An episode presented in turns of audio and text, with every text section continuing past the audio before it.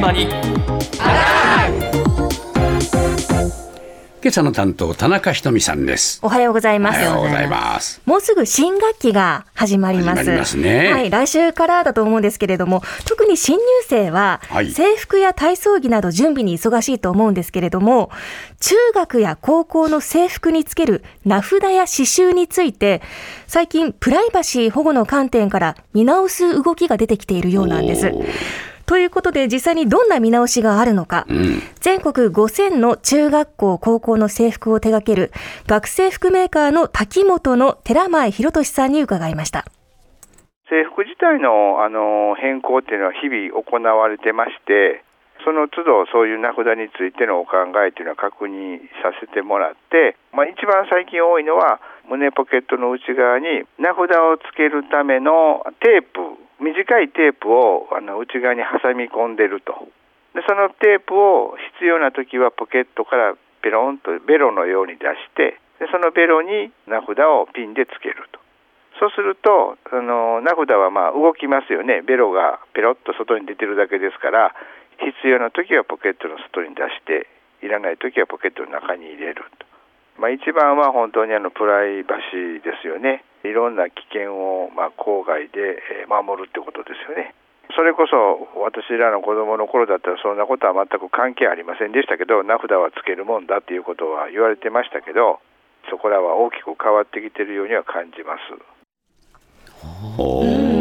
中にポケットの中に入れとく中に、わけね、はい、出し入れしやすいようにベロをつけているということなんですけれども、うん。あのかつてはやっぱり家を出てから帰宅するまでつけっぱなしにするのが当たり前だったと思うんですけれども、それだと名前を公開して歩いているようなものなので危ないですよね。ええしかも名前で呼ばれると、あちょっと知り合いかもと思ってしまって、警戒心も薄らぐじゃないですか。はい。なので、目立つところにつけるのはリスクが高いということで、こう登下校の時に中にペロッと入れられるように、こう、な機構になっているということなんです。そうですか。はい。えでこれ、安全ピンを通せるループ状のタグがポケットの内側についてまして、ええ。必要のない時は中に入れ込んで、ええ。学校着いたらピロッと外に出すことで、いちいちピンを制服にブスッと刺したり、うん。外したりしなくて済みますので、ええ。生地も傷みませんし、簡単に隠せるというアイデアだそうです。こ。れは制服を作っているメーカーの方のメーカーさんのアイデア努力で試行錯誤なってるわけね。はい、実際にこれを使う要望する学校も増えているということでした。ええ。それから学校によっては名札ではなくて、ええ。あの胸元にネームの刺繍を入れるタイプの学校もねねええあるそうなんです。え。であのブレザーの胸元に例えば田中と刺繍されてるんですけれど、ええ。そうするとあのプレートと違ってね隠隠しをむき出しなので、ね。隠しようないですよね。え。ただこれもあの工夫されていて、ええ。胸ポケットに蓋をつけたそうです。そのフラップですね、ええこの蓋の部分に田中と刺繍することで、ええ中に入れ込んじゃえば見えないですし、外に出せば学校で名前がわかると。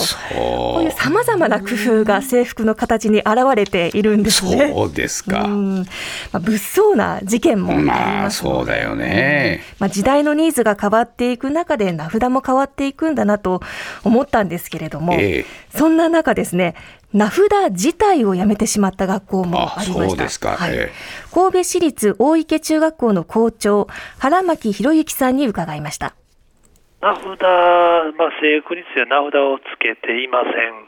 体操服は昨年度変えてるんです。で、その流れの中で、えーもう名前をなしにしています。もともと名字だけで刺繍されていたのを、まあ、体操服のモデルが変わったのと同時に、まあ、名前なしにしているということです。まあ、名前が入ってないことで、例えば体操服なんか、そのね、もう卒業してしまって、兄弟もいなければ、まだ着れるものであれば、お友達に譲ったりいうことがしやすくなる、名前が入ってないので。まあでも、私自身は子供の名前がわからなくて困ってるんですけども、特に今なんかマスクしてますので、名札つけてる時と比べたら、もう非常にわからわからないです。そうか。あの名札をそそもそもつけてるっていうのは先生用なの？先生用もありますし、あとええ生徒同士も他のクラスの子の名前が分かったりするので、まあ、コミュニケーションが円滑に進むと、そういった理由もあるようなんですね。あいつなんていうの？とかって言って聞きゃいいじゃない 君なんて名前？とかって名札ついていないなら聞けばいい。聞けばいいと思うけど確かにそれこそがコミュニケーションらコミュニケーションだろ生まれますよね。そうですね。まあただあの廊下走るなとか言いたいときに、田中っていう名前がわからないと誰を指してるかわからなかった。お前お前って言っちゃうんですね。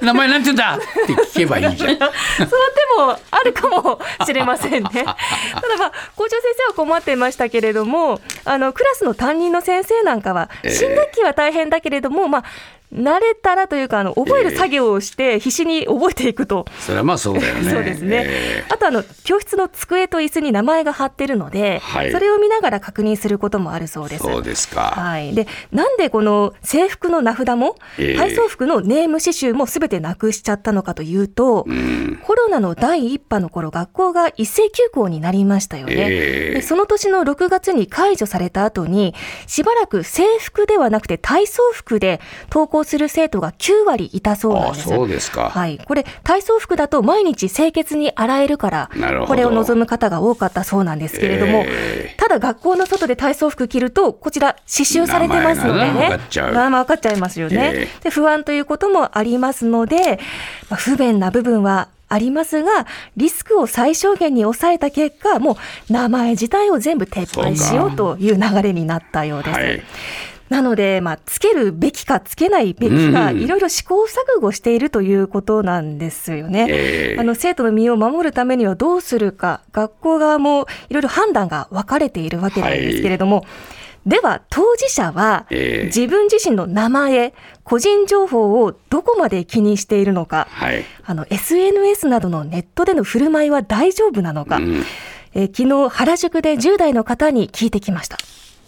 えっと、中学2年生です。名札は今学校では誰もつけてないっていうかないです。SNS はやってますか？はい。全然違う偽名みたいな使ってます。顔も出さないです。危ないので。はい。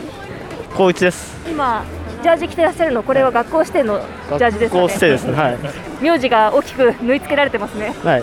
抵抗感とかはありますか？自分は特にないですね。人とすれ違ってもそんな服装とかにも気にしないとは思うんで、SNS やってますか？あやってますね。はい。自分のことを踏みにじられたくないっていう感じがあるので、まあニックネームでやってます。怖いですね。今高3です中学生の時は取って学校に置いて下校みたいな風な感じでしたね SNS やってますか？やってます名前はどうしてますか？普通に名前でやってますね。本名です。思い出作りのためだったりとか友達と撮った写真だったりとか今日みたいになんか出かけてきたところを撮ったのをあげたりしてますね。まあいろいろだな、えまあ、リアルとネットで使い分けていらっしゃるっていう声もあったんですけど、どちらも防犯意識の高い方もいましたし、うん。リアルでは刺繍入りのジャージを着て、あの原宿歩いていたの、このええ全然問題ないよっていうふうに話していたんですけれど、ネット上では警戒心が強く、ニックネーム使ってる方ですとか、ええあと登下校で名札は外していたけれど、SNS はもう本名を使っちゃってるという方、最後出てきてましたけれども、ええまあ特定の友達にだけ見られる設定にはしているそうですが、ど。はい、あと投稿する時間をちょっと実際の時間とずらしてええ、場所をすぐに特定されないようにしたりとか、まあ自分なりものあの自衛もされていました。ね工夫してるんだね。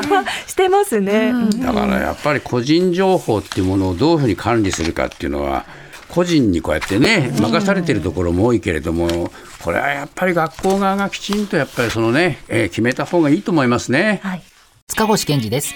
文化系トークラジオライフは、身近な出来事からアニメや文学、テクノロジーや社会問題まで、ワイワイ楽しく、ちょっと先を見通す、みんなで思考実験するような番組です。各種、ポッドキャストプラットフォームで配信していますので、文化系トークラジオライフで検索、ぜひフォローしてください。